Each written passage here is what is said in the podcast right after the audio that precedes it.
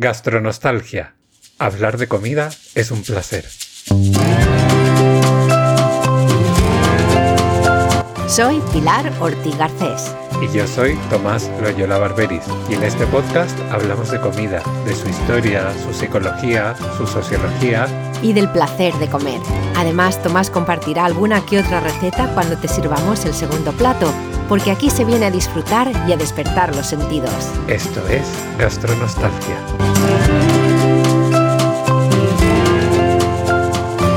Menú completo. Buenos días, buenas tardes, buenas noches, gastroyentes. Hola, Pilar. Hola, Tomás. Hola, gastroyentes. Ya estamos en junio. Bueno, finales. Finales, sí, ya cerrando junio, que es la mitad del año ya se nos ha ido 2022. Qué Ah, fuerte. qué, qué rapidez. Bueno, eh, tenemos un aperitivo muy cortito. Hoy, Sí. Bueno, Corto y preciso. Pero lleno de otra voz. Yo estoy tan contenta. Y de, de otra voz de otras voces, aunque una sea escrita, pero está bien, solo tenemos, casi solo tenemos eso. Sí, la verdad es que, bueno, lo primero, buenos días Leti, porque supongo que escucharás este menú completo en tu camino al trabajo y como en el mes anterior me reclamaste que el menú se publicaba a las 10 y que te venía fatal, pues este mes a las 6 de la mañana lo tienes disponible, con lo cual te acompañamos sí o sí al trabajo. Aquí se pide y se cumple. Hola Leti, oh, qué bueno, qué bueno. Así que nada, esperemos que tengas un, un agradable viaje al trabajo, que sabemos que es largo y tú disfrutas del menú mensual, eh, tanto a la ida como a la vuelta del último día del mes. Así que gracias por acompañarnos otro mes. ¿Cómo empezamos? Empezamos por, por el mensaje de, de Celine. Ponemos un audio de Celine y luego pasamos al mensaje Vale. de Pilar Senior. Pilar Senior y sus preguntas que siempre ahí me ponen un poco en aprietos, pero nada, aquí estamos para resolverlas. A ver qué nos cuenta Celine. Hola Pilar, hola Tomás. Nada, llevo todo, todo el mes pendiente de, de mandaros un audio y ahora he encontrado el momento. He perdido mi lista de cosas que quería contaros, pero bueno, primero de todo, Pilar, no sabes la ilusión que me hizo el otro día que en mis oídos me dedicaras el podcast. Me pasé todo el, vuestro audio contestándoos en voz alta. Ni que decir que no podía contestaros en ese momento porque estaba encaramada a un muro con unas tijeras de podar. Me hace mucha gracia la ilusión que hace como oyente, como gastroyente o oyente, el escuchar tu nombre en la radio. Porque a mí me pasó igual y una vez mandé un, poco de feedback a uno de los eh, programas de la BBC y cuando lo leyeron y dijeron mi nombre, es, es una cosa curiosa. Sí, tiene su. Tiene su que. Yo no sé si te conté alguna vez la anécdota de que yo estuve en la radio cuando era un adolescente. Ten- había un programa de radio que era, yo creo que era así como el top semanal o una cosa así. Tú tenías que votar por tu canción favorita. Bueno, pues yo voté. Y me escogieron y te daban un premio.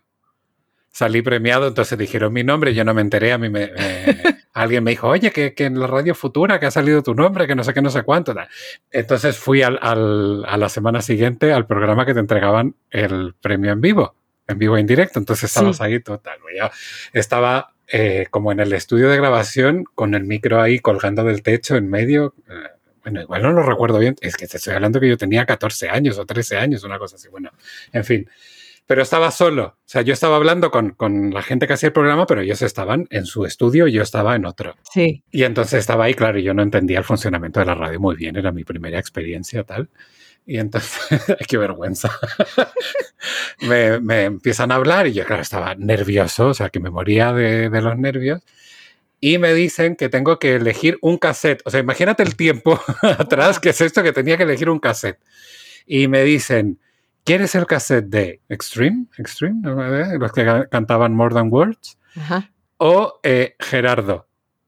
Gerardo, que era un cantante, pues eso, yo que sé, puertorriqueño o algo así, que tenía una canción que se llamaba Rico Suave, que yo encima odiaba, odiaba. Ah. Bueno, adivina cuál escogí. El de Gerardo. El de Gerardo, por supuesto. No me preguntes por qué, hice todo un- como una labor mental, esto que encadenas ideas, claro, los nervios, tal, y yo eh, digo, finalmente como mi pensamiento fue, vale, pues tengo que descartar uno, que es el que no me gusta o no sé qué, vale, pues el de Gerardo. Oh, no. Y, me, y cogí en vivo y en directo a toda la audiencia de Talca el cassette de Gerardo. Y yo cuando salí a la radio era como, ¿pero yo por qué cogí esta Y era como, bueno, pues nada, me lo tuve que quedar. Y ya está, no pude cambiarlo ni nada. Y además, bueno, la humillación pública de escoger un premio de esa calaña. Ay, bueno, pues, pues eso, menos mal que a Selín no le hacemos pasar mal trago. No. Aquí, todos los gastroyentes se lo pasan bien. Eh, así que bueno, ya, que hemos mencionado a Selín, vamos a escuchar eh, su, un trocito pequeño suyo, que de hecho es de, de, un episodio de abril. Ya hemos oído que ha dicho Selín que lleva tiempo queriendo. Bueno, y el episodio al que se refiere es el 34, que iba de si nos gusta la pizza con piña o no lo de la piña, la piña en la pizza y sí, piña en la pizza sin ningún problema. Piña, pimiento verde, tomate natural, extra de queso, champiñón y cebolla. Ay, pepperoni. Sin ningún problema, piña, sí. Pues ha quedado muy claro. Y yo no estoy de acuerdo. Ella lo sabe.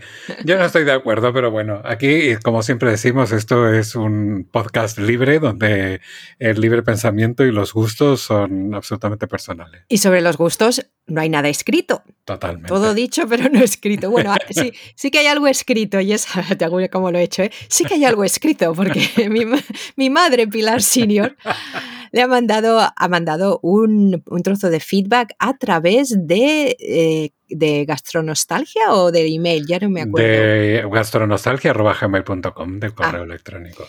Y Tomás, ¿quieres, eh, lo vas a contestar tú, así que ¿quieres darle, lo, lees tú o lo leo yo? lo leo, lo leo. Dice, eh, gracias Tomás por la receta del pastel de atún. Recordad que el mes anterior habíamos compartido la receta del pastel de atún, que por supuesto probaré para variar la que yo suelo hacer. O sea, ella hace su propia receta de pastel de atún, con lo cual ya me pone el listón un poquito alto. Dice, pero bueno, una pregunta. ¿A qué temperatura se pone el horno? Muy bien visto, Pilar Senior, porque no lo dije. Yo lo pongo entre 200 y 220 grados. ¿Vale? Y esa baño María normal, ni baño María ni nada. Esta, esta receta es sencilla, sencilla. Yo hago los moldes individuales o el pastel completo en una fuente apta para horno, directa, sin baño María, sin florituras y sin ningún tipo de... Ni vamos, o sea, es que por, ¿cómo se llama? Ni forro el molde de papel de hornear ni nada, directamente dentro ahí a lo loco y ya está. Y si los hago individuales, pongo sí una capa de papel de hornear, pero simplemente para que luego limpiar la bandeja me cueste menos y ya está. Y ella dice, la receta que yo uso es muy parecida, pero se le agrega una latita de pimiento rojo y media taza de leche y media de pan rallado. Pero tarda mucho porque se hace al baño María durante una hora. Efectivamente, cuando cocinas a baño María, generalmente toma más tiempo porque la cocción es más lenta. Y entonces dice, claro, ahora hay que ahorrar energía. Pues sí, hay que ahorrar energía. Entonces, lo del pimiento rojo, fíjate, Pilar Senior, que tú conoces a Ivor, mi marido, eh, lo conoces de hecho mucho antes que de conocerme a mí, que le estaba añadiendo pimiento últimamente al, al, pastel de atún, porque vamos haciendo variantes pues, según nos apetece, según nos da tal. Y la verdad es que queda muy rico con el pimiento rojo. Ya la leche y el pan rallado, pues eso depende de ti. Yo ahora lo hago con harina sin gluten, pero también hay, o sea, se puede preparar precisamente yo más que con pan rallado, con pan remojado en leche, que le da una cierta cremosidad y suavidad al pastel. Eso ya sobre gusto, si a ti te apetece, muy bien, pero no necesitas el baño María igualmente. Es decir, que lo puedes hacer con leche y con el pan eh, sin necesidad del baño María. Y por último, Pilar Senior dice, sí, es muy socorrido, sobre todo para el verano. Totalmente, este plato de verdad que es una maravilla. Nosotros acabamos de preparar el jueves o viernes de la semana pasada y estuvimos comiendo pastel de atunas el domingo. Pues un día con arroz, otro día con ensalada, otro día lo partimos como eran los moldecitos individuales de unos yo qué sé, dos, tres centímetros de altura, pues los partes por la mitad, los pones sobre una tortita de arroz o sobre una rodaja de pan y tal, un poquito de mayonesa, un poquito de aguacate y es que te queda un sándwich de maravilla. Así que, o sea, socorrido, socorrido, vamos, fantástico. Así que muchas gracias por el mensaje nuevamente, Pilar Senior. Espero haber respondido a las dudas. Gracias por los, también los consejos del pimiento, la leche y el pan rallado. Y nada, pues hasta una próxima pregunta, mensaje o comentario. Maravilloso y gastroyentes, si tenéis otra pregunta, comentario, mensaje, gastronostalgia.gmail.com o gastronostalgia.club, ahí también tenemos un formulario de contacto. Tomás, todavía tenemos otro trozo de Celine. Tenemos otro trozo. Sí, es, que, es que el mensaje de Celine era, bastante completo, más completo que el menú completo. Así que, a ver, Celine, ¿qué nos comentas ahora? Y del último que escuchamos sobre si es de buena educación o no buena educación desear que aproveche, en alemán se dice guten Appetit y en principio no es de mala educación. Hombre, mm, como bien dice Tomás, en según qué círculos mm, eh, no deberías a lo mejor decirlo, ¿no? Por temas protocolarios, pero vamos, en principio a nivel mesa y mesa familiar se dice sin ningún tipo de problema. Así que nada, con esto corto. Venga, un beso muy fuerte a los dos y hasta luego. Tengo que decir que me encantan los pajaritos. es lo interesante del, audio, que traes un poco de tu ambiente a, a quien se lo mandas. Es todo muy bucólico pastoril, totalmente. muy bien, muchísimas gracias, Elin, por todos tus mensajes en uno, muchos mensajes en, eh, en uno. Y gastroyentes, podéis hacer lo mismo. Si hay algún episodio que escuchasteis hace tiempo y queríais decir algo, pero lo habéis ido dejando, no nos importa. Si queréis comentarnos algo de octubre cuando empezamos, perfecto también. Así que ya sabéis. Eso estaría. Si sois, si sois gastroyentes nuevos y habéis estado escuchando los episodios anteriores, pues a lo mejor tenéis algo que comentar y que decir aquí. Eh, como dice Tomás siempre, esto, esto eh, de lo que hablamos no tiene. es, es tiempo agnóstico. Es completo completamente atemporal. Atemporal, eso es, eso es. me ha encantado lo de tiempo agnóstico, me ha encantado. eh, ¿Tienes algo más? Yo, yo, yo tenía algo, pero he, fallado completamente en, hacerlo bien. Pero bueno, lo comparto. Has dicho que lo comparta. Sí, compártelo. Son cosas del directo que al final es lo que tiene. El día a día nos come y es lo que pasa. He estado leyendo un libro que se llama em, Este libro te arreglará la vida. This book will fix your life. Y es un libro, es muy fácil de leer y tiene capítulos muy cortos sobre diferentes aspectos de la vida. Y uno de ellos es la alimentación. Y no profundiza ni nada, pero lo estaba leyendo y justo habíamos grabado el episodio de Vivir para comer o comer para vivir escuchando al cuerpo y tenía algo sobre eso y lo leí y dije, ay, se lo voy a pasar a Tomás. Así que le pasé el capítulo y le dije, bueno, ve leyéndolo y yo también lo volvería a leer porque es un poco denso. ¿Y qué ha pasado? no me ha dado tiempo gastroyentes, a, era, pero era, era específicamente eso, era también el, escuchar. Eh, ejemplos más específicos que los que suelo dar yo de escuchar al, al cuerpo. Y lo gracioso de esto es que Ayer, justo ayer, estuve grabando otro podcast que grabo con un psicólogo y el tema era mm, en, inglés eh, Personal Knowledge Systems, sistemas para eh, la, información que va. Personal. Sí, conocimientos personales, la información que vamos acumulando, pues como la, la digerimos, la escrutinamos, la absorbemos, vemos por qué es importante para nosotros y luego la ponemos en algún sitio donde podamos encontrarla. Y era justo es eso, le estaba diciendo a, a co-host, el psicólogo Richard, que el paso que a mí me falta es el encontrar información digerirla yo y pasarla a un modo que sea luego fácilmente accesible. En este caso, leerme el capítulo, haber dicho, este capítulo es interesante, voy a tomar notas para luego pasarlas. No, eso se me ha quedado y entre medias me he leído como 50.000 capítulos de otros libros. Pero bueno, así que gastroyentes. Bueno, yo tampoco he hecho los deberes, ¿eh? que yo lo he abierto ahora he dicho, ¡uh! Esto tengo que leerlo con calma. Bueno, gastroyentes, también para deciros que si veis algún artículo o algún libro o algo que queráis compartir con otros gastroyentes y con nosotros, también estamos eh, abiertos a, ese ah, tipo de mensajes. Nos encantan las recomendaciones. Y de hecho tú tienes otra cosa más que contar, Pilar. Uy, ¿ah, sí? ¿Ah, sí? que estabas editando el capítulo precisamente de Escuchando al Cuerpo y algo ocurrió. ¿Qué ocurrió? estaba escuchando el, capítulo, los dos. Eh, estaba editando el de Inspiración Culinaria, donde hablas de Ratatouille, y luego el de Escuchando al Cuerpo. y me empezó a entrar un hambre y no era solo por lo que estaba escuchando, es que a la vez por la ventana estaba entrando el olor de mi vecina que cocina fenomenal y cocina cosas en plan caribeñas a veces. Y entre lo que estaba escuchando, entre eh, las imágenes que me estaban viniendo a la cabeza escuchándonos otra vez y el olor, me estaba entrando un hambre y menos mal porque era justo antes de la hora de comer el sábado, así que, Ah, así pues que venga. muy bien. sí. Menos mal, porque si la, la espera hubiese sido más larga, pues eso ya es un problema. Sí, sí. Así que bueno, eh, Tomás, yo creo que como aperitivo ya nos lo hemos zampado hoy, ¿no? Sí, bastante. Yo creo que ha sido mucho más abundante de lo que esperábamos. Muy bien. Pues Ale, gastronostalgia.gmail.com, gastronostalgia.club. En Twitter, Gastronostalgia y Gastronostalgia-podcast en Instagram. Pues Ale, que aproveche. Y aproveche. Primer plato. Buenos días, buenas tardes, buenas noches, gastroyentes. Hola Tomás. Hola Pilar, hola gastroyentes. Es- Perdón, estoy tratando de tener una voz distinta a la del menú, pero no me sale.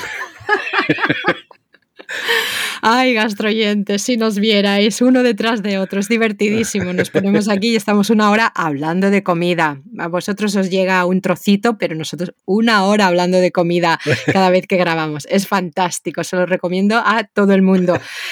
Ya estamos en junio y es nuestro primer plato y hoy vamos a hablar de la expresión que aproveche.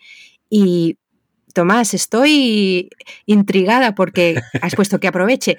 ¿Buena o mala educación? Y yo he pensado, para mí siempre ha sido de buena educación. Pues depende de a, de a quién le preguntes y depende de la explicación. Fíjate que, o sea, lo primero que me llamó mucho la atención cuando yo llegué a vivir a España era precisamente que se dijera que aproveche, porque en. Chile es de muy mala educación. Es de muy- decir que, tampoco se dice que aproveche, sino que es, es provecho. Ni siquiera, o, o sea, provecho o buen provecho. Y se considera, eh, eh, digamos, una mm, costumbre eh, como de muy mala educación, de gente muy poco educada, muy poco instruida. Esto, por supuesto, a nivel protocolar, eh, o sea, no a nivel Sí, sí. cotidiano, no, pero a nivel protocolar es como, o sea, lo, lo- lo peor que puedes hacer, eh, digamos, en un acto, en una comida, en tal, es decir, que aproveche, buen provecho o provecho. O sea, eso como que te marca automáticamente.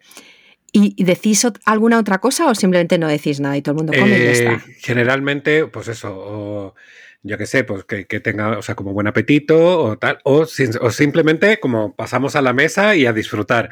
Hay gente, pues eso, que puede rezar o no puede rezar, que puede dar las gracias o no puede dar las gracias, pues eso ya costumbre, digamos, muy particular. Pero estas expresiones, sobre todo, ya te digo, el provecho, que aproveche tal, prohibidas, o sea, prohibidas. Y si alguien lo dice, verás más de alguna mirada, eh, así como de estas que te fulminan y te atraviesan, que será como, ¿qué está diciendo? Eso no, no es correcto. Y entonces cuando yo llegué aquí me chocaba muchísimo porque era como, "Mm, esto está mal. Y después descubres que efectivamente puede no estar mal. Y aquí el otro día, buscando material para otra cosa, de repente me encontré con esta idea eh, y digo, esto es muy interesante, es muy interesante para abordarlo. Ah, y era porque estaba buscando un- de estas cosas lingüísticas que no sé si a ti te ocurrirán de repente. Estaba escribiendo un eh, post para nuestra web, gastronostalgia.club, y pongo que aproveche. Y digo, ¿y el que aproveche va con tilde o sin tilde? Y me entró toda la crisis, porque yo siempre lo pongo sin tilde. Sí. Y de repente por estas cosas, claro, pero van exclamaciones, no sé qué, se supone que se tilda, bueno, y me puse a buscar y encontré un artículo que hablaba de ambas cosas, de, la, digamos, de la corrección gramatical y de la corrección protocolar. Y dije, y ahí fue donde descubrí eh, el tema. Bueno, se escribe sin tilde, eso ya que quede claro. eh, la explicación lingüística me la voy a ahorrar porque ¿para qué? Se escribe sin tilde, punto. Quien quiera averiguar lo que lo busque. Eh, wow. porque vamos a ir a lo que nos interesa. ¿Por qué se considera de mala educación? O de buena educación. El provecho, popularmente hablando, por lo visto, se refiere al eh, erupto de los bebés. Cuando después de comer, cuando los bebés sueltan los gases, ese Sí. es el momento del provecho porque en el fondo es que se evitan cualquier malestar posterior. Entonces, hacer la invitación a que aproveche es como a que eruptes. Y entonces, por eso, en determinados, eh, digamos, centros eh, socioculturales y protocolares y tal, se consideraba que el provecho era una invitación de muy mal gusto. Entonces comenzó a erradicarse, pero no solo por eso, sino que también hay otros artículos que comentan que además, cuando tú dices que aproveche, lo lógico es que la gente te agradezca. Y esto, en medio de una comida, pone en, una posición bastante incómoda a la gente porque no se puede hablar con la boca llena. Eso me encanta. Entonces, claro, si tú dices que aproveche y la gente... Pues todo mal, todo mal. Entonces, así ya te digo, en determinados círculos se erradicó por completo el, uso de esta expresión y ya te digo, hay, referencia a unos manuales de protocolo donde está prohibidísimo. Pero luego, este artículo que comentaba al principio tiene una parte eh, que a mí me parece muy interesante. Déjame ver si lo encuentro. Aquí. Eh, es eh, de una página que se llama Gramática para Carmencita eh, gramáticaparacarmencita.com. Eh, he visto solamente este artículo, pero si el resto del contenido es así de interesante, o sea, mm, es fenomenal. Entonces alguien le pregunta, efectivamente, pues si el que aproveche es de buen gusto o de mal gusto, y le explica que, eh, dice, me parece absurdo que hubiese gente que pensase que es de mala educación y que pensarlo es un esnovismo, pero efectivamente, pues pasa que hay gente que lo considera que es de muy mala educación. Entonces, eh, aquí dice que Alfonso Usía, en su Tratado de las Buenas Maneras, que es la obra de Alfonso Usía, dice, lo que más molestó al varón de esta desagradable aventura es que Domitilo, siempre tan correcto y respetuoso, no le dijera que aproveche cuando el varón procedió a darle el inaugural mordisco. Es decir, o sea, esto viene ya de tiempo. Esto no, es un, no es algo nuevo. Eh, pero al final también hay que entender que el provecho viene del latín profectus, que viene del verbo proficere, que significa prosperar o ser mm. útil. Entonces, que aproveche no tiene por qué ser negativo. Es decir, nos podemos ahorrar el erupto sin ningún problema, aunque, ojo, hay muchas eh, culturas, sobre todo en Oriente, que consideran de mala educación no eruptar al final de una comida. Aquí estamos hablando también desde una eh, postura occidental, eurocentrista, etcétera, etcétera. Es decir, que esto para, para tal. Pero que el uso, finalmente, después de todas, ya te digo, las valoraciones y de saber si es correcto, no es correcto, es adecuado, no es adecuado, por qué tal, eh, que al final el uso cotidiano de la expresión que aproveche eh, hizo que se convirtiera pues en una frase eh, que hoy en día se puede utilizar prácticamente sin ningún tipo de problema. El único consejo que dan en otra página eh, web es eh, como lee tu audiencia. Es decir, si es, claro, si es un sitio pues ultra snob, muy protocolar, muy, yo qué sé, me imagino que si estás en una comida de gala, en una cena de gala con los reyes, pues nos vas a decir que aproveche. Pues no. ¿Por qué no? Igual, o sea, dando un grito así a viva voz, tal, pues igual no. Igual le dices a la gente que está a tu lado, pues que aproveche y ya está. Pero no es algo que vayas a hacer así como lo harías en tu casa. Pues eso, lee tu audiencia y si te apetece decirlo, pues invita a la gente a disfrutar de la comida, que al final es eso, es una invitación a disfrutar. Eh, yo estoy acaparando la conversación, o sea que tú interrúmpeme cuando quieras. Te ¿eh? interrumpo. El punto cultural me parece eh, buenísimo. El hecho de que, de que para ti fuera, que vamos, que en otras partes del mundo incluso la misma expresión, que sea de mala educación. Y luego yo siempre lo he visto como que lo aproveches, que te siente bien. Nunca no sabía toda la, la, movida del eructo. Aunque sí que, sí que es verdad que alguna vez si alguien ha, eructado y se ha echado un buen eructo, sí que le hemos dicho que aproveche. Eso sí, a la inversa sí. Claro, pero a la vez, o sea, el, erupto, que quieras que no, también es algo que, o sea, está bien aprovechado. Eso, el erupto quiere decir que has comido bien, que estás satisfecho, que es una comida que has disfrutado.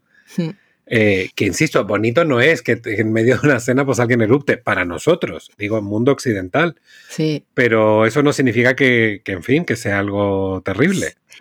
Y luego estaba pensando, mirando los otros idiomas y otros países, siempre me ha chocado que en, en, Inglaterra no hay expresión en inglés para decir que aproveche. Se usa el bon appetit.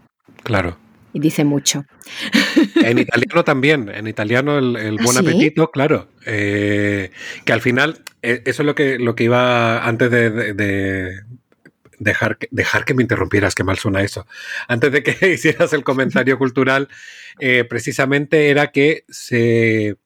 Para evitar el provecho, porque parece que el problema es la palabra provecho, digamos etimológicamente, se, empezaron a utilizar otras fórmulas como buen apetito, eh, disfruta de la cena eh, o de la comida, eh, pues yo qué sé. Pero en italiano es, lo dicen en italiano, no en en francés. italiano, buen apetito. Claro, es que en inglés se dice bon appetit. Ah, bon appetit. en la- francés. la- en francés. Curioso, curioso que no, que no tenga Sí, su sí. propia versión. Ya me extrañaba, digo, que los italianos han cogido la expresión francesa.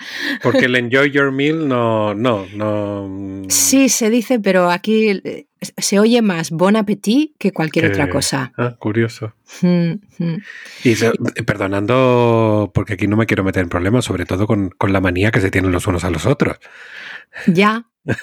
Pero también se dice croissant. Ya, sí. No se dice croissant. se dice croissant. Croissant. Sí, sí, sí. Y luego le pregunté a, a Kevin, ¿no? Ya que tenemos un holandés en casa, Pues pues, sí. le pregunté, que le, le- le- le pedí que me recordara cómo se dice, es eat smakelek, que es enjoy, eh, que es que, que- buen apetito, que, que disfrutes de la comida. Smakelik. Eat smakelek. Ok. Así que, bueno, creo que es lo único que, puedo, que podré decir en holandés en alguna. Pero se me va a olvidar. pero es lo más importante, porque eso quiere decir que estás comiendo y eso es lo más importante. Totalmente. Bueno, ¿qué te parece, Tomás, si vamos cerrando y les pedimos a los gastroyentes que nos digan en qué circunstancias usan o no el que aproveche u otras expresiones? Exactamente.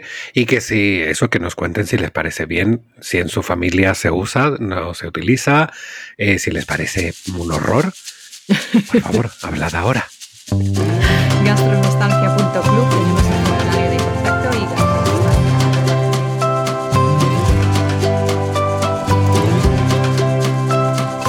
Segundo plato.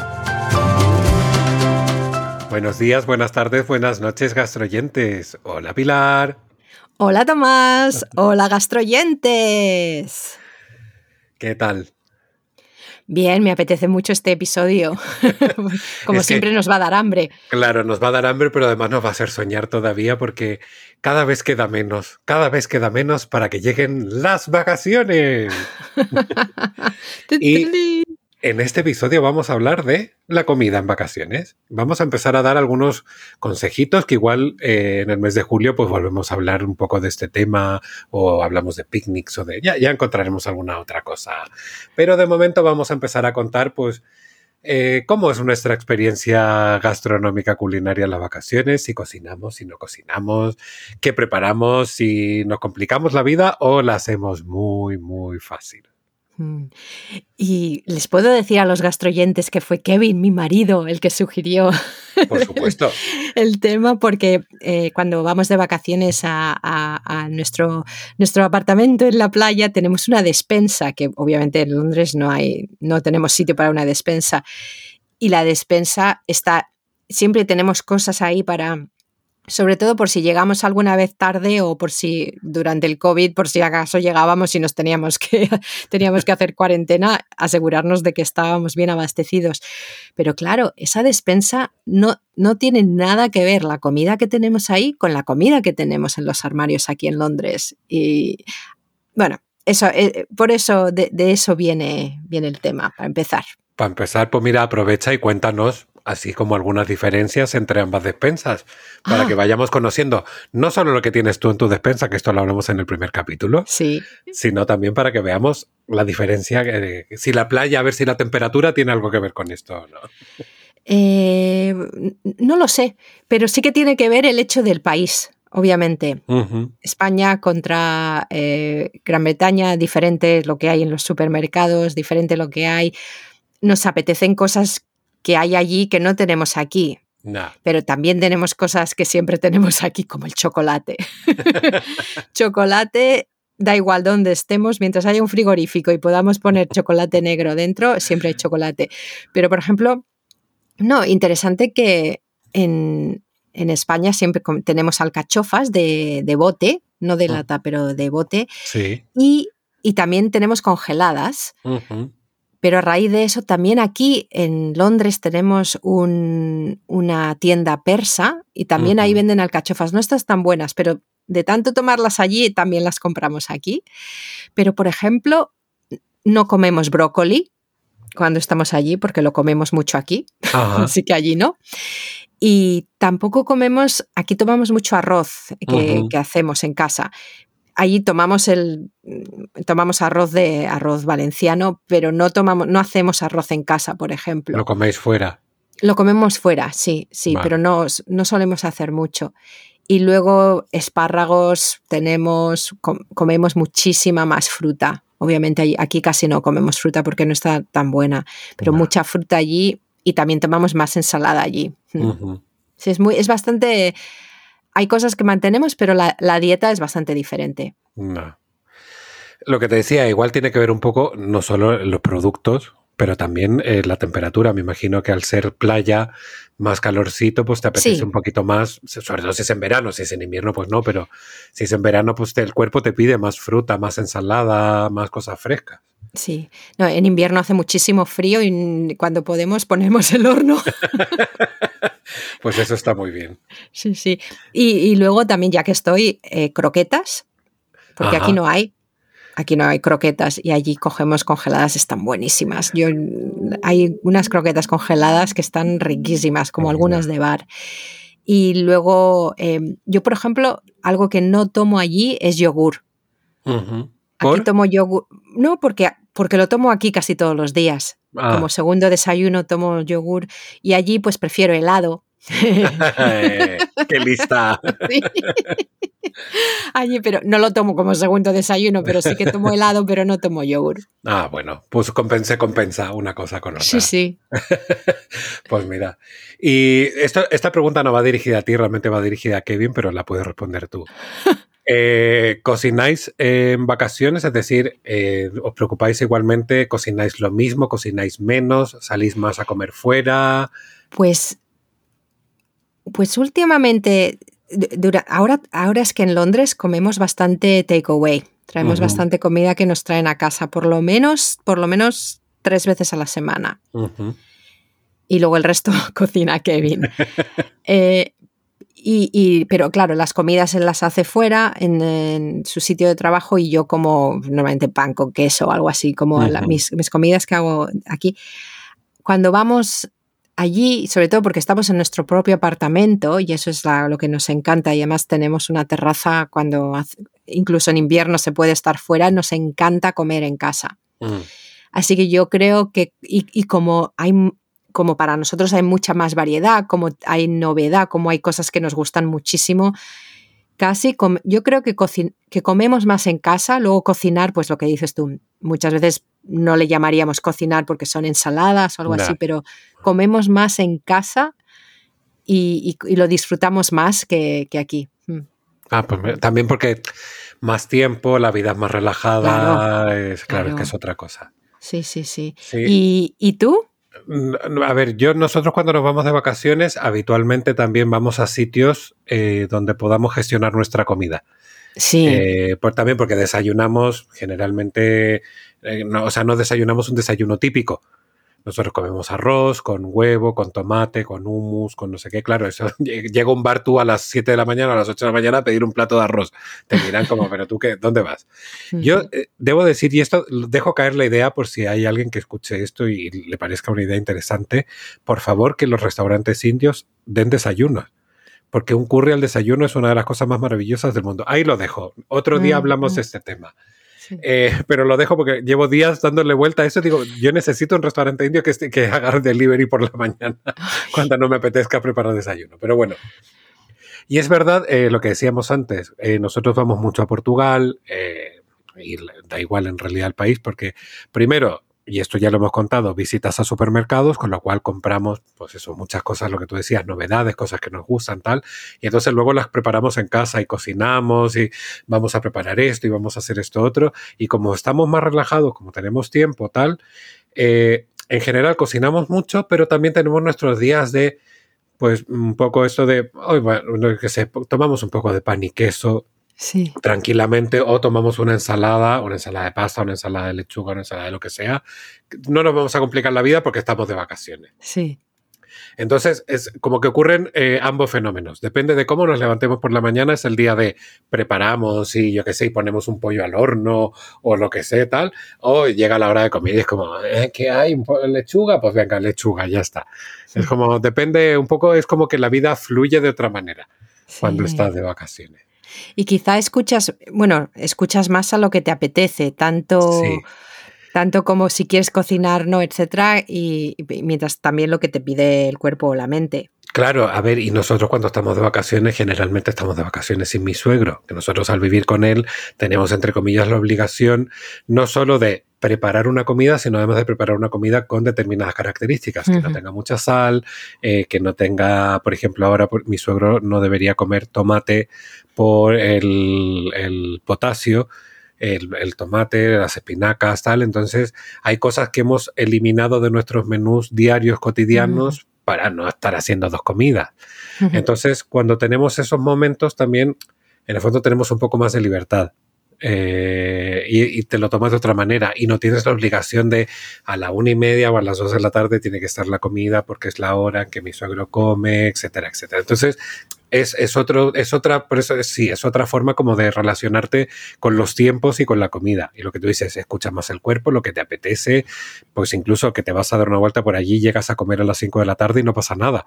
Es decir, que por eso no nos agobiamos. Es decir, lo disfrutamos mucho y vivimos. eh, lo que sí nos gusta es un poco como eh, qué se come en el lugar. O sea, esto de ver, lo que siempre digo en el supermercado, ver qué hay y tratar de pues, buscarle algún ajuste en nuestra dieta.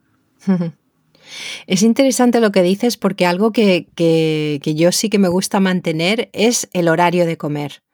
No, que, no tiene que ser el mismo horario que cuando no estoy de vacaciones, pero sí que me gusta tener un horario para comer. Mm. Eso sí, fíjate, ahora que lo decías, yo, por ejemplo, pensar que, además es que Kevin desfanece, se muere, Ya. cae. yo a lo mejor aguanto, pero él no. Y, y sí que te- tenemos otro horario, ajustamos el horario, pero tenemos horario. Sí, a ver, nosotros en general sí, yo lo que te digo del, de que un día te relajes más para la comida Mm. es un día, no es eh, eternamente. Y somos muy ordenados también. Sobre todo, yo diría que más que con la comida, con la cena. Porque Ah. somos de cenar pronto. Y lo de Ah, al también. final cenas más tarde, duermes peor. Por muy de vacaciones que estés, pues no, no estás para dormir mal. Sí, la comida aguanta mejor, es verdad. Exactamente. Mm. Así que, pero ya te digo, en las comidas, pues ya ahí sí que nos podemos organizar de otra manera, pero desayuno y cena habitualmente es bastante regular. Mm, mm. Así que, pero sí. Eh, y somos, por ejemplo, si vamos en coche al lugar de vacaciones, somos de llevarnos comida. Oh, wow. Para los primeros días, en el fondo como para no tener que llegar y ir a hacer la compra y empezar a cocinar, es como generalmente nos llevamos una o dos cosas preparadas, con lo que tiramos los primeros días tranquilamente, es como, venga, ya está. Ya, esto, vacaciones, vamos a bajar los ritmos. Oh, wow. ¿Y tienes, eh, tienes algo que, que te- bueno, tienes una receta que vas a compartir, pero la vas a compartir porque, bueno, porque toca, pero también porque es algo que haces más durante vacaciones o cuál es la relación? A O, ver, o porque es una sugerencia para hacer. Es una sugerencia y lo digo porque, digo, primero es un plato eh, muy fácil. Es un plato que además yo relaciono mucho con el verano, a pesar de que lo como durante todo el año, porque lo como mucho con ensalada. Ensalada de tomate, ensalada de lechuga, ensalada de arroz, mm, lo que sea. Es un plato que aguanta bastante bien, eh, es fácil de manejar, es decir, o sea que además, como en vacaciones uno se relaja y a veces hay mucha gente que no quiere ni acercarse a la cocina, pues eso lo preparas un día y tienes comida para dos o tres veces, que es sacar, poner en un plato, ponerle un poco de ensalada al lado y está hecha la comida. Es decir, no necesitas más estrés que eso. Eh, y es el pastel de atún. El pastel de atún es una de mis recetas, yo te diría que más compartidas, más comentadas, más eh, como queridas por mí, y por la gente que, que lleva tiempo en mis redes. Siempre preparo y yo creo que cada vez, bueno, no cada vez que preparo, pues si no sería un aburrimiento, pero cada X veces comparto la foto del pastel de atún, ya te digo, porque además lo hago en distintas versiones. Lo he hecho eh, como, digamos, en formato lasaña, es decir, o sea, en una fuente larga, ancha, tal. Lo he hecho como en forma de pan de molde.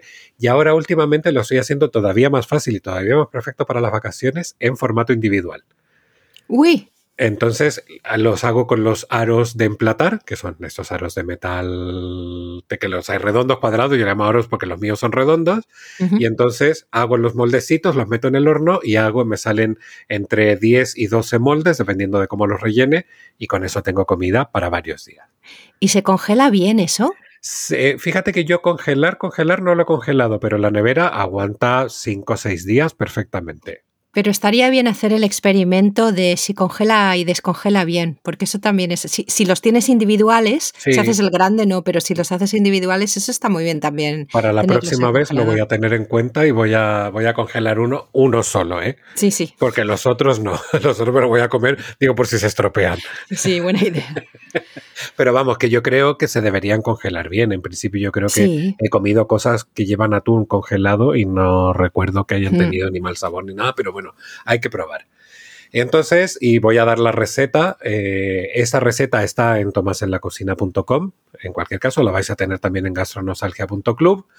Y esta receta, eh, eh, como digo, da para varios días. Con esta receta yo hago de los aros individuales de emplatar, hago entre 10 y 12. Wow. ¿Vale? o sea que da para muchas, muchas comidas. 650 gramos de atún eh, en aceite. Estas son las latas grandes de, atún que venden en el supermercado. Son de 650 gramos, eh, creo que escurrido, y de 1000 gramos sin escurrir, o de 800 gramos sin escurrir. Es, una cosa así. Eh, tres huevos, dos o tres huevos, dependiendo del tamaño. Yo últimamente le estoy poniendo tres, las cosas como son. Me gusta que, porque queda un poco más suave. Tres o cuatro cucharadas de harina, Puede ser harina normal, harina de trigo, puede ser si para personas con celiaquía o con intolerancia al gluten, puede ser harina de avena, harina de maíz, harina de garbanzo, pues la harina que queráis, pero una harina. Puede ser eh, pan rallado o pan remojado, pero yo últimamente, o sea, hace mucho que no lo hago, porque eh, si no estaba bien hecho, pues quedaba un poco como pastoso y no. Con harina queda bastante bien. Eh, dos cebollas, aceite de, dos cebollas grandes o tres cebollas medianas, aceite de oliva y sal. Esa es la receta. Esos son los ingredientes. ¿Qué hacemos? Cortamos las cebollas en cuadritos y las freímos en dos cucharadas grandes de aceite de oliva y una pizca de sal hasta que esté transparente. Hasta que esté. No es necesario cocinarla, no es necesario dorarla en exceso, no es necesario tal. Esto ya a gusto de cada uno. Con que ya esté cocinada, blandita y un poquito transparente, está perfecta porque luego la cocción continuará en el horno. Es decir, no te va a quedar la cebolla cruda. Pero si a ti te gusta que la cebolla, pues eso, tenga un poco más de sabor, déjala que se dore un poquito más, aguanta un poquito ahí, porque luego en el horno pues va a tener otro toque. Mm. En un recipiente aparte vertemos el atún eh, ya escurrido el aceite eh, y lo deshacemos suavemente con un tenedor agregamos la cebolla, la harina, los huevos enteros, clara y yema a la vez, no hay que separar nada ni complicarse la vida, y se mezcla suavemente hasta incorporar, que quede todo bastante compacto, bastante, o sea, que se note que esté bien mezclado todo el atún con la cebolla, con el huevo, etc. y aquí eh, las opciones son o lo pones en una fuente apta para horno directamente eh, a hornear, o lo, en la bandeja del horno pones una capa de papel de horno, eh, o eh, del, de este aluminio. Papel albal. Gracias, que no me salía el nombre. Eh, tal, y con las, los moldes, esto de los aros emplatar, pues vas haciendo los moldecitos. Yo generalmente pues pongo, como tengo tres, pongo tres, relleno con la, ay, que no sé cómo se llama, con esta como tapita que tienen, pues los presionas para que queden bien hechos, bien firmes, tal, y voy montando de tres en tres hasta que ya se me acaba la, la mezcla. Ya te digo que dependiendo del tamaño, o sea, de la altura que les dé, pues me salen entre 10 y 12. Eh, luego, esto es opcional. Si queréis, le podéis poner con un poquito de queso eh, parmesano o grana padano mm. rallado por encima, porque así se gratina un poquito y queda más, un poco más crujiente. Y se hornea durante 30 minutos hasta que la superficie esté bien dorada y el queso se haya gratinado se retiran del horno y estos se los puedes tomar fríos, templados o calientes. O sea, los puedes sacar del horno y llevarlos al plato con un poco de arroz, un poco de puré, los dejas enfriar y te los tomas con una ensalada o como quieras. Y un secreto que a mí me parece que le da un poquito más de mm, saborcito y le da un punto. Si tenéis concentrado de tomate en casa, que es el. Eh, hay un concentrado, digamos, como simple, por llamar de alguna forma, hay un doble concentrado de tomate le añadís un par de cucharadas a la mezcla de atún antes de cuando lo estáis mezclando con la cebolla, con los huevos y tal, y le da ahí un toque y un sabor también muy rico. Y aún le da también un color un poquito más oscuro. yo depende del si tengo, pues lo pongo, si no, pues no lo pongo. Ahora, como te digo, con mi suegro no puede comer tomate, pues no le estamos poniendo, pero durante mucho tiempo sí lo hicimos. Y ya está, esta es la receta.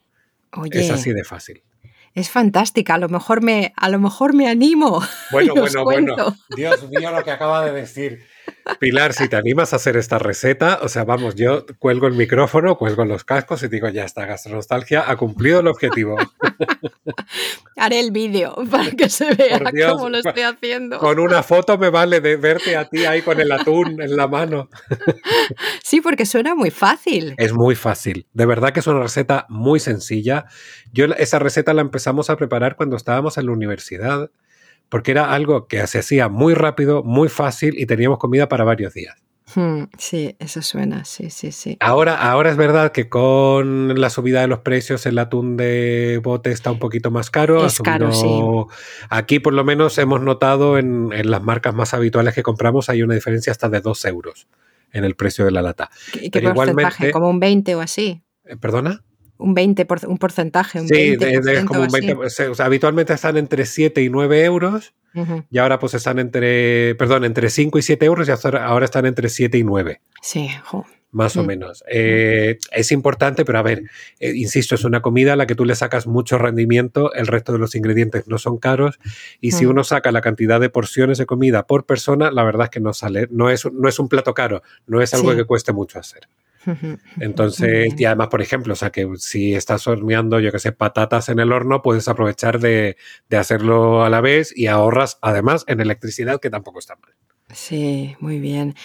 Bueno, gastroyentes, si os animáis, nos contáis. Yo sé que ya varios de, nuestros gastroyentes lo han probado y lo han hecho, o sea que... Pues que nos cuenten y que nos cuenten cómo de fácil o no es hacerlo, si suena tan fácil como dice Tomás, y también si, le habéis, si lo habéis variado de algún modo, si habéis jugado con la receta, cómo habéis jugado. Me encantaría, sí, me encantaría leeros gastronostalgia.club y por email somos gastronostalgia.gmail.com y en las redes sociales somos, Tomás. En Instagram somos gastronostalgia-podcast y en Twitter somos gastronostalgia que te no sé si te he cortado. ¿Quieres, ¿Tienes algo más que decirles a los gastroyentes? No, o sea, iba, sí, ¿no? Por como siempre, iba a decir simplemente que ya que eh, hablabas tú de variaciones, yo tengo una variación que contaré en el menú del mes. Vale, perfecto. Y además se me ha olvidado que este capítulo no iba solo del pastel de atún, sino de la comida en vacaciones. Así que si tenéis algo que añadir a, a esa conversación, también ya os hemos contado cómo hacérnoslo llegar.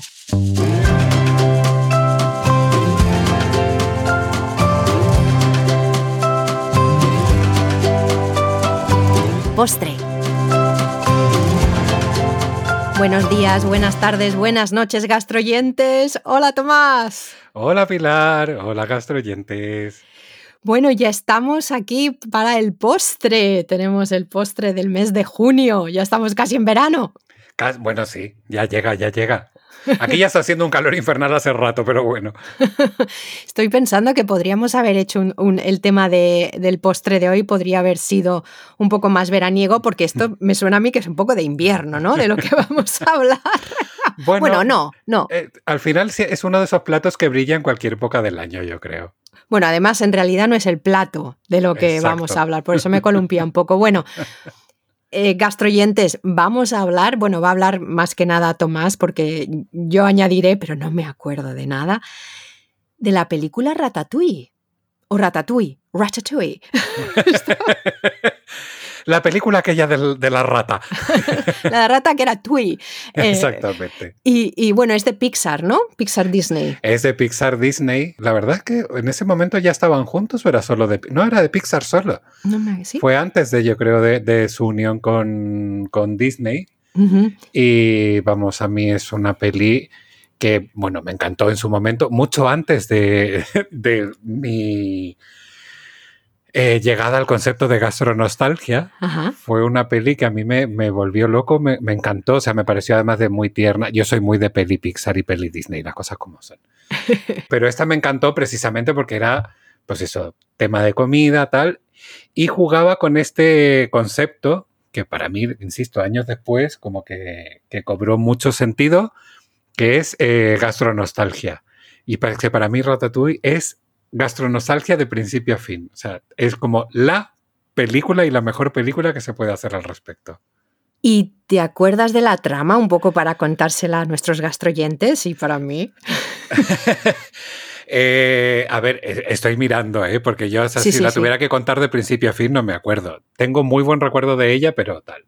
Eh, estoy mirando en Wikipedia así como, a ver, que claro, es que aquí me, te cuentan la película de principio a fin con casi minuto a minuto, pero eh, Remy es una rata que vive en, en el ático de una casa francesa y que tiene pues un agudo sentido del olfato y del gusto. Entonces, su sueño, pues eso es eh, cocinar y convertirse en un chef reconocido, tal, pero claro, es, eh, es una rata. Eres tú. soy yo, sí. Yo también soy un poco rata, ¿eh? Las cosas como son. Pues entonces yo no, recuerdo muy bien qué pasa, pues conoce a otro personaje que es como el típico chico así como muy un poco torpe, tal, no sé qué, y empiezan ahí como una, especie de sociedad, digamos, donde esta rata puede cocinar y, bueno, pues empieza como a mm, lucirse ahí con sus platos y sus creaciones, tal.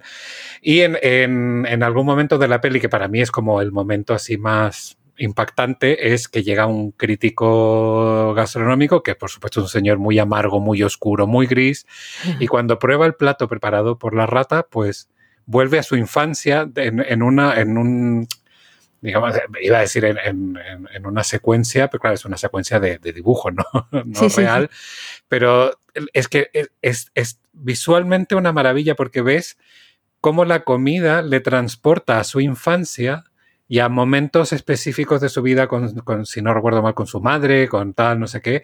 Y eh, es que lo que te digo es como explosión en la cabeza porque eso es, es, o sea, es exactamente lo que, lo que yo he querido buscar. Insisto, yo el concepto de gastronostalgia no me lo inventé, pero vi que eh, realmente no estaba, estaba infrautilizado porque había una traducción al italiano, un comentario por ahí, pero, pero me parece tan bonito todo lo que representa que dije, pues mira, y cada vez que yo pienso en gastronostalgia, pienso en esa escena. O sea, es que para mí, ya te digo, si me dicen describe, es eso, es ese, ese porque además es un, es meterte la cuchara en la boca y automáticamente es como el traslado.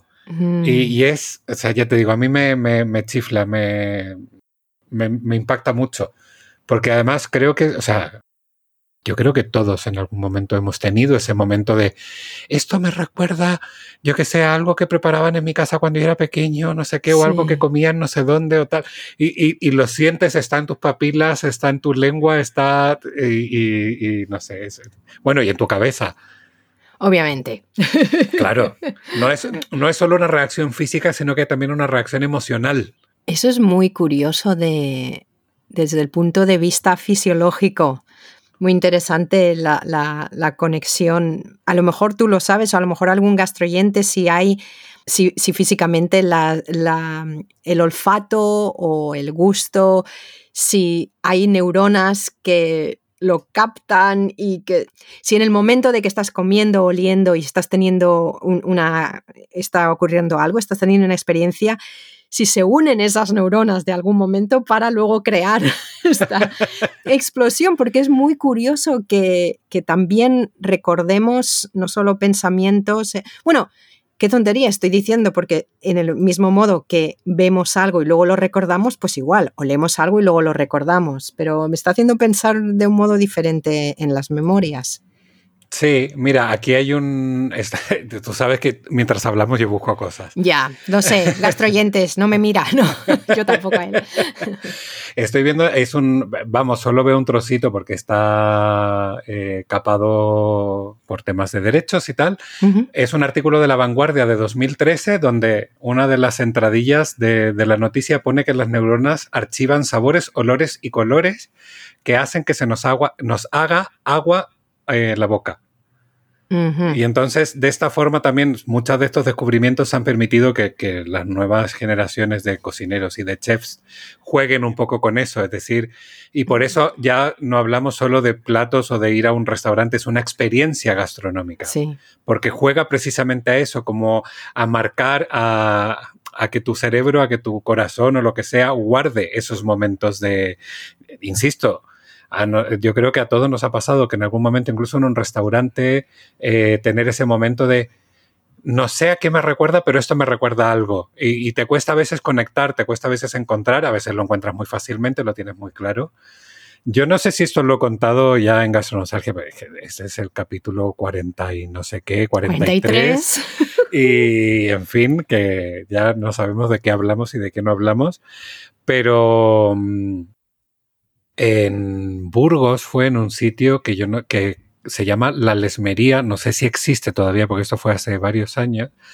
Me pedí un postre que era un helado como era un conguito, pero era un conguito gigante, era un helado con, bañado en chocolate, pero que sabía conguitos. O sea, era una cosa impresionante. Entonces tú dices, ¿cómo lograr el sabor exacto de un conguito en otro postre que no tiene tal? Y luego además la cobertura tenía petacetas. ¡Ostras! Entonces, claro, fue como doble viaje al pasado con los conguitos, que yo te digo que pueden pasar, o sea, la última vez que comí conguitos probablemente fue hace, mm, yo qué sé, 15 años o más, y luego los petacetas, que eso de como infancia a infancia, y de repente es como esta doble explosión, y juego con los petacetas por la explosión, de decir, Dios mío, un conguito petacetas, todo en uno, y es como, me muero. Y el póster estaba riquísimo, pero esa experiencia se me quedó tan grabada, tan grabada, que durante mucho tiempo estuve recomendando, por favor, ir a ese sitio y pedir ese postre, porque es una maravilla. Y eso es jugar precisamente con esto de las neuronas y de, y de tus emociones y tal. Hay sabores que son universales. Qué curioso el, que tengan, es muy buen marketing, esa explosión de nostalgia, porque saben que hay toda una generación que van a hacer exactamente lo que tú has dicho. Tenéis que ir ahí porque... Claro, es que está muy, por eso te digo, está muy bien mm. pensado. Mm. Jugar con ese tipo, yo qué sé, ahora mismo no me acuerdo, pero algún postre de mi infancia o algún plato de mi infancia que lo sacan ahora, pues yo que sé, en una versión de helado. Claro, es que va a ser lo primero que voy a ir a probar. Porque claro, hay sabores que uno quiere volver a sentir. Sí. Quiere, que yo qué sé, tan marcado. A mí, por ejemplo, hay un helado, vamos, que era un helado de estos de palito, es decir, que tampoco es que fuese una cosa muy sofisticada. El Holiday se llamaba en Chile, que era un helado, claro, es una mezcla que aquí no, no, se, no se utiliza, es, eh, era helado de chirimoya bañado en como en una cobertura Ay, es que no sé cómo explicarlo, pero una cobertura un poquito dura, pero suave, así como cremosa, pero quizás un pelín más crujiente, no sé, no sé muy bien explicarlo, de naranja. Y es, ese helado en Chile se llama chirimoya alegre, o sea, esa mezcla de naranja con, con, chirimoya es chirimoya alegre, que se puede hacer como fruta, o sea, poniendo, mezclando los fruta, o el helado que para mí es como lo más glorioso porque es una maravilla. Bueno, y este helado de palito era el holiday, era de chirimoya alegre.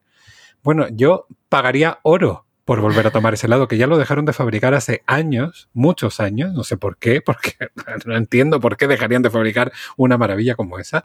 Te prometo que yo pagaría oro por volver a probar ese helado, oro. Porque para mí no solo es el sabor que me encanta, sino todos los recuerdos que tengo.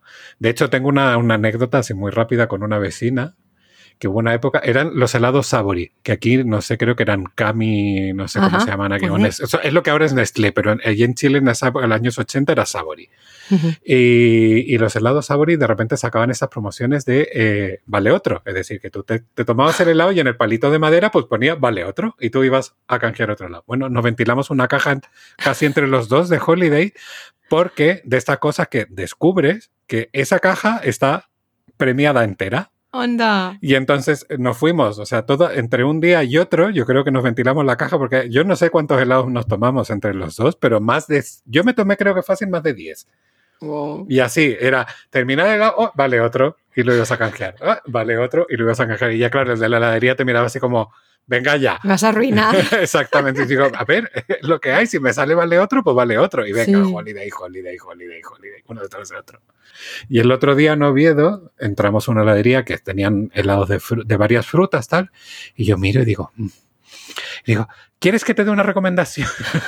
digo, tienes, claro, porque además vi que tenían helado de naranja, digo, o sea, te falta la mitad. Sí. Tienes que hacer helado de chirimoya. Y claro, me mira y me dice, así como helado de chirimoya, me dice, eso, eso suena muy bien. Digo, es que no sabes lo que te estás perdiendo.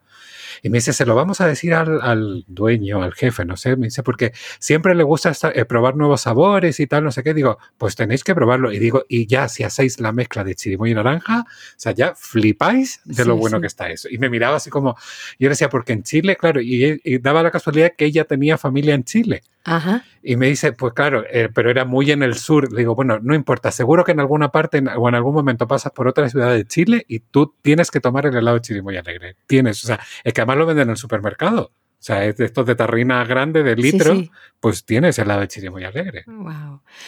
Oye, Tomás, me parece perfecto momento para ir cerrando porque hemos empezado el episodio hablando del que era verano y tal, y que nos hemos llevado, pues como suele pasar con, con temas de memoria y recuerdos y tal, hemos acabado en un sitio completamente al ratatouille. Pero yo lo que me gustaría es eh, preguntarles a los gastroyentes, y yo tengo una anécdota que voy a contar muy rápida, no es realmente anécdota, pero me encantaría que los gastroyentes nos contaran si tienen algún sabor o, alimento como el helado de Tomás o olor que les recuerde a un momento específico o a un sitio específico. Me encantaría oír eso, estaría fenomenal. Si nos lo queréis mandar en mensaje de voz, fantástico, porque así os oímos recordando. Eso es. Pero también lo podéis escribir. Eh, os daremos los datos en un segundo bueno, gastronostalgia.club, ahí tenéis el formulario de contacto y nos podéis mandar a gastronostalgia.gmail.com si es audio o también por escrito. Pero yo tengo, hay un olor específico que tengo un recuerdo muy fuerte, no es muy agradable, pero es curioso porque es el olor a, creo que era hígado. No lo soporto. No, me extraña. Yo, pero yo de pequeña, de muy pequeña, sí que me acuerdo de haberlo tomado sin mucho problema, pero luego hubo un momento que ya no, ya no, entraba. Y el recuerdo es, no sé si me lo estaban cocinando a mí, creo que no. El recuerdo es en casa de mis abuelos, en Palencia, tenían un piso oscuro, oscuro, oscuro, oscuro. y tenían un pasillo, hombre, yo tendría pues cinco años o así pequeñita y entonces me parecía un sitio muy grande un, un, pasillo largo, largo, largo, oscuro, oscuro, oscuro y la cocina estaba a la izquierda y a veces estaba cerrada la puerta. Y ese es el recuerdo que de vez en cuando, muy de vez en cuando, oigo, eh, huelo un olor así y me transporta directamente ahí. Y la verdad es que, aunque el olor es horrible, es un buen, es un buen recuerdo. Sí, es curioso que aunque el olor sea algo que no lo soporto y que se, me revuelve todo, pero el, el sitio al que me lleva es un, es un recuerdo interesante. A veces los malos olores también te llevan a buenos lugares, las cosas ah, como son. Qué bueno, eso Qué filosófico. Eso ponlo en el blog. Cuando hagas la entrada de esto, me parece fantástico. Acuérdate que está hacia el final. Yo, si me, si me, si, me acuerdo mientras edito, la saco. Bueno, gastroyentes, que ya ves, ya desvariamos con el postre, hemos tomado demasiado helado de chirimoya, ¿cómo era? Dulce. Alegre. Alegre, alegre. bueno, eh, gastroyentes, os repito, gastronostalgia.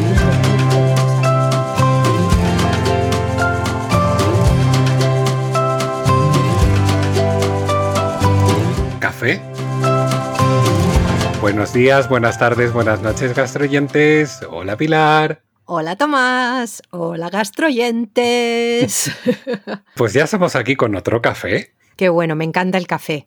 El otro día me hice un café y luego me acordé que tenía que grabar, así que dejé el café. Me dio mucha pena. Pues sí, qué triste. Yo fíjate que o sea, me encanta el olor del café. Debo decir que es uno de los olores que me gustan. Es que aquí cuando o sea, mi marido prepara café, yo evito tomarlo porque me quita el sueño. Pero o sea, ese sentir el olor y es como, ay, qué, qué gusto, qué maravilla, es, es, tan rico. Yo no entiendo cómo hay gente que no le gusta el olor del café. Acabo de tomar nota de que tenemos que hacer un episodio sobre el café. Pues sí. Vamos a hacer el café del café. Venga. Pero hoy, ¿cuál es nuestro tema? Hoy nuestro tema es la inspiración culinaria. Es decir, todas las cosas en las que una persona, en este caso, como yo hablo de mí, pues como yo, donde encuentro cosas que me inspiran culinariamente. Y no son pocas. Aviso, no son pocas. Una lista súper chula, yo tengo dos. bueno, pero coincidimos. O sea, coincidimos en los dos. Sí, sí, sí. Así que bueno, dilos tú y yo ya luego digo todas las demás que, que añado. ¿Cuál es tu, inspiración culinaria, Pilar? Bueno, mi problema es que yo no culino. es mi problema, que eso yo poco, poco hago, pero los dos sitios donde cuando he dicho, ay, voy a probar algo así nuevo, siempre son restaurantes, donde he tomado algo y he dicho, ay, ¿eso cómo se haría? Sobre todo yo tuve una época donde intentaba cocinar cosas estilo Thai, indio. Y, hombre, en realidad estaba bien porque tengo un supermercado tailandés al lado, que probablemente te habré hablado. Yo creo que a lo mejor tú lo has visto, ¿no? ¿Estuvisteis? Pues no lo recuerdo ahora. Ah, bueno, a lo mejor no estaba. Es bastante grande, no es solo tailandés, obviamente es asiático. Tienen un montón de cosas, tienen gyotsas congeladas, tienen de todo. Está fenomenal, está muy bien. Y ahí pues eh, vendían cosas para hacer bueno, la pasta del, curry verde no la compraba ahí, la compraba en Sainsbury's, el supermercado de día a día, pero en un momento la cambiaron. Este supermercado tiene la manía de cuando hay algo súper rico le cambia la fórmula. Esto lo has contado alguna vez. Sí, ¿verdad? sí, supermercado que cuando dices, oh, qué buen producto, van y lo cambian. Sí, pues eso, tenían la salsa de curry verde, era buenísima y la cambiaron. Pero este supermercado del que hablaba tailandés sí que tenía cosas que le podías añadir al, curry, como el bambú, las, eh, lo que se llaman water chestnuts en inglés, las eh, castañas de agua, ¿puede ser? No. ¿Castañas de agua? Así como son crujientes, eh, Vamos a buscar. blanco busca water chestnut mientras yo les cuento a los gastroyentes. Y eso era una de las cosas que sí me inspiraba, pues ir al restaurante. Me encantaba el tailandés y lo intentaba en casa. Luego nunca sabe igual, pero bueno, era interesante. Y luego el, indio era más fácil, la verdad, porque las, las, salsas que venden de supermercado sí que se parecen más a lo que puedes tener en un restaurante y era más fácil el, el cocinar un tikka masala, bueno, no un tikka, un masala. estaba y esa es mi inspiración de, restaurantes. Tengo una cosa más, pero ¿has encontrado lo de los water chestnuts por casualidad? Sí, es que, bueno, es de esta cosa que tú dices, eh, no me estoy enterando. Hay una, o sea, se supone que el water chestnut e, es, castaña de agua, ah, mm, así de fácil, pero dice, no debe ser confundida con la especie Trapanatans, que se denomina como castaña de agua igualmente. No me queda un poco claro, pero sí estoy viendo el, producto, digamos. Sí, es redondo, así como blanco, marfil, y cuando lo, cuando lo muerdes es eh, como que se nota mucho que tiene mucha agua. Obviamente. Está muy, está muy rico, me gustan, me gustan. Yo fíjate, o sea, seguramente alguna vez lo hemos comido, pero esto como comes y no sabes qué es lo que comes. pero las cosas como son en los chinos y en tal, en los hay, tú dices, oh sí, una zanahoria, y esto al lado no sé qué es, pero está bueno. sí, sí, sí.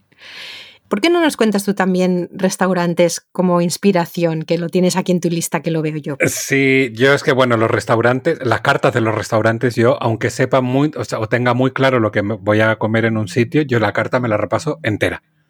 habitualmente, de arriba abajo, y miro eh, las salsas y miro con, con, qué están servidos los platos, con qué se acompañan, con qué no sé qué, con qué no sé cuánto, porque todo eso a mí me, de repente es como, mmm, qué curioso, qué bien, y yo, claro, como voy saboreando, en mi cabeza eh, digo, mm, esto me gusta, esto no, esto, ah, pero igual esto con esto otro. Y entonces ya empiezo a hacer cruces de platos y bueno, al final es un poco locura, pero esas, o sea, los restaurantes, insisto, pruebe o no pruebe, para mí son una gran inspiración. Eso no se me, había, no se me habría ocurrido. Qué curioso, es verdad.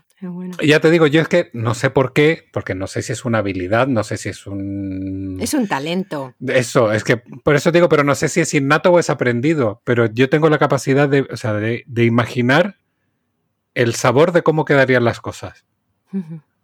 Entonces, de repente, yo qué sé, tú me dices manzana y mm, lentejas. Mm. Mi cabeza junto las dos cosas y es como... Y, y es como no lo veo, que eso no significa que no pegue, ojo, pero es como, mm, no lo veo o igual podría verlo si se hace de determinada manera o si no sé qué. Y eso me permite como jugar un poco y, decir, vale, pues voy a probar. A veces voy directo y otras veces empiezo a dar pasos intermedios hacia, a ver cómo, cómo más o menos podría quedar. ¿Sabes el, no sé si se llama Apple Something, en, en, Holanda tienen una especie de puré de manzana? Yo creo que eso con las lentejas estaría bueno. Oye, si todo es probar.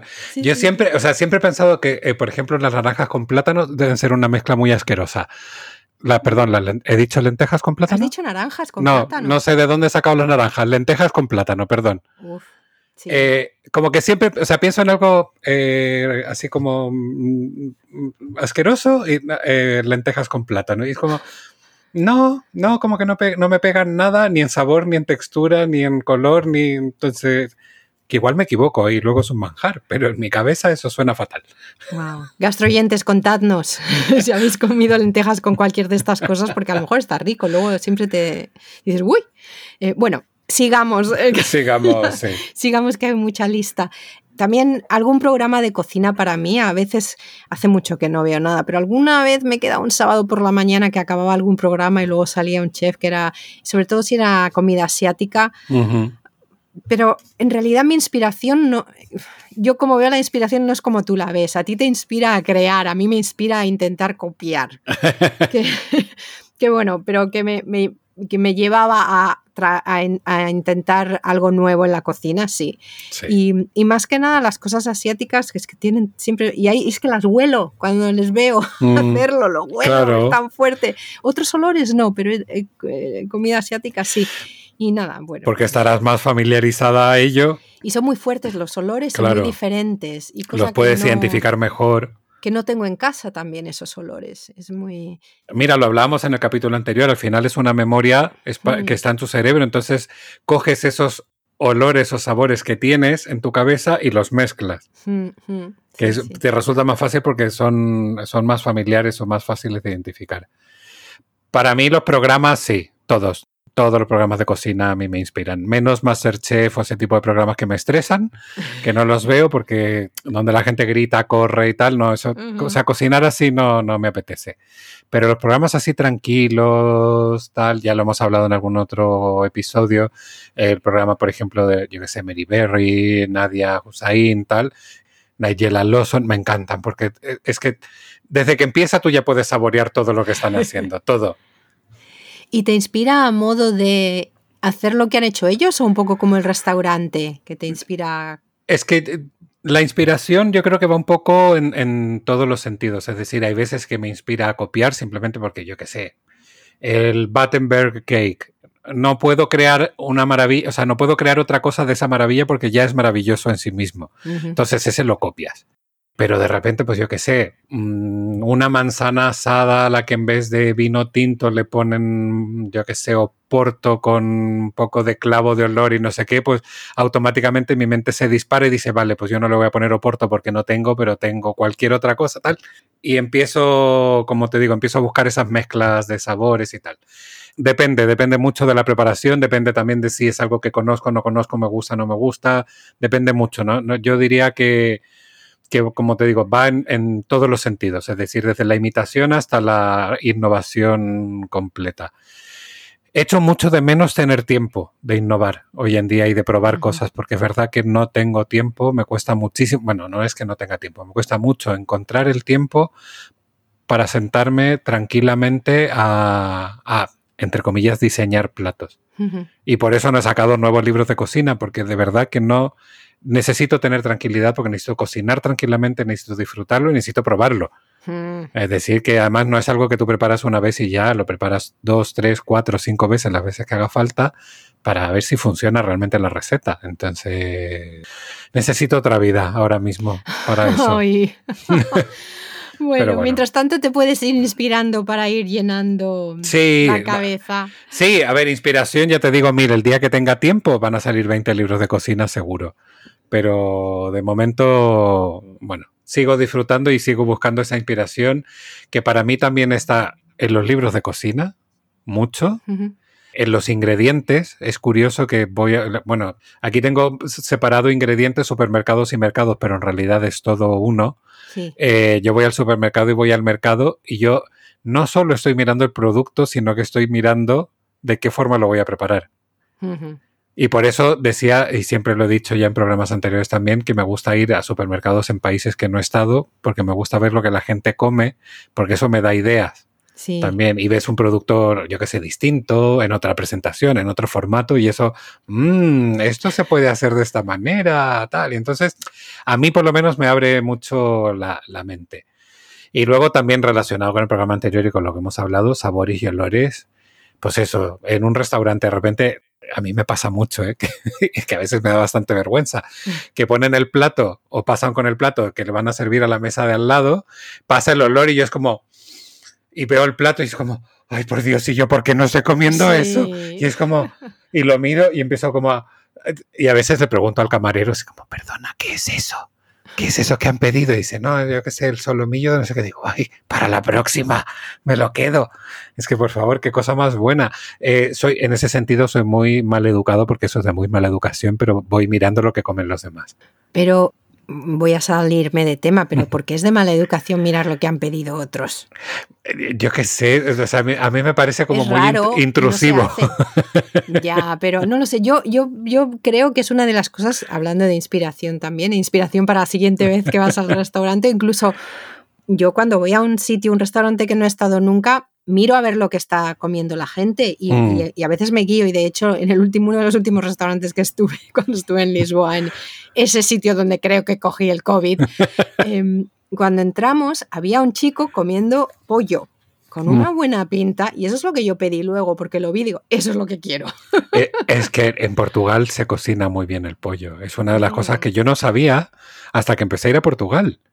No me hubiese imaginado jamás que el pollo fuese como una especie de plato nacional. El pollo piripiri, aquí es como la paella. Mm. Sí, sí, sí, pero además, o sea, yo he estado en sitios de menú y, o sea, que te ponen un plato de pollo con unas patatas o con unas verduras y, es que mm. sabe a gloria.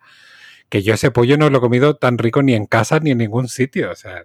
Mm. Bueno, anécdota rápida, en Lisboa, en el barrio alto, un día que nos bueno, no nos perdimos, estábamos paseando tranquilamente sin rumbo y de repente vimos un sitio que además creo que se llamaba como la Nueva España o España no sé qué o tal. Y fue como, ah, pues vamos a mirar, menú por 7 euros, una cosa así. Bueno, no te puedes imaginar lo que era. Era un sitio pequeñito, muy pequeñito, cocinaba una, una señora. Era la que cocinaba, la que servía las mesas, la que recogía las mesas. La señora estaba en todo. Y ella preparó, bueno, primero nos puso eh, un plato de pan y queso que en fin, que ya con eso habíamos comido, por supuesto. Luego un pollo, si no recuerdo mal, con patatas y con unas verduritas, tal, y un de postre, una tarta o algo por el estilo. O sea, que yo decía primero, este menú no cuesta 7 euros, este menú cuesta por lo menos 15.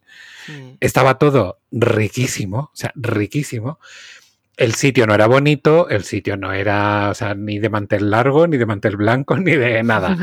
Pero ya te digo, comimos y eso, fueron 14 euros entre los dos o 15 euros porque pedimos un café o una cosa así que era como, esto es ridículo, o sea, es completamente ridículo. Y, comer en cantidad y rico. O sea, es como, por Dios, maravilla. Pero bueno, eso. Entonces, volviendo a las inspiraciones culinarias, en todas partes, a todas horas, eh, porque como bien dice mi madre, tengo mente de gordo y yo pienso en comer todo el día. Esto es así, es lo que hay. Si hiciéramos otro podcast de comida, bueno, si tú hicieras otro, podrías llamarle Tengo mente de gordo. Eso estaría bien también. Sí, mente de gordo, si es que ya está. Ah, mente de gordo, mejor que tengo. Sí, sí, sí, sí. Bueno, bueno, iba a decir gastronostalgias, no, gastroyentes.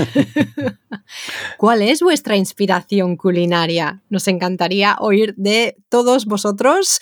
Gastronostalgia.club es la web donde podéis ir y tenemos un formulario de contacto. Y además, si queréis inspiración, ahí Tomás tiene mogollón de fotos súper chulas y además tiene también. No os olvidéis que están ahí las recetas gastronostalgia.gmail.com es nuestra dirección de email si nos queréis mandar algo de texto o un audio y lo podéis enganchar al email. Nos encantaría saber de vosotros. Tomás, en las redes sociales, ¿quiénes somos? En Instagram somos gastronostalgia-podcast y en Twitter somos gastronostalgia. Y yo no quiero presionar a nadie, pero quiero que alguien me diga que la inspiración culinaria que tiene es gastronostalgia. Gracias por acompañarnos en este nuevo episodio de Gastronostalgia. No olvidéis visitar nuestra web para ver más contenidos relacionados con estos temas, gastronostalgia.club o en nuestra cuenta de Twitter, Gastronostalgia.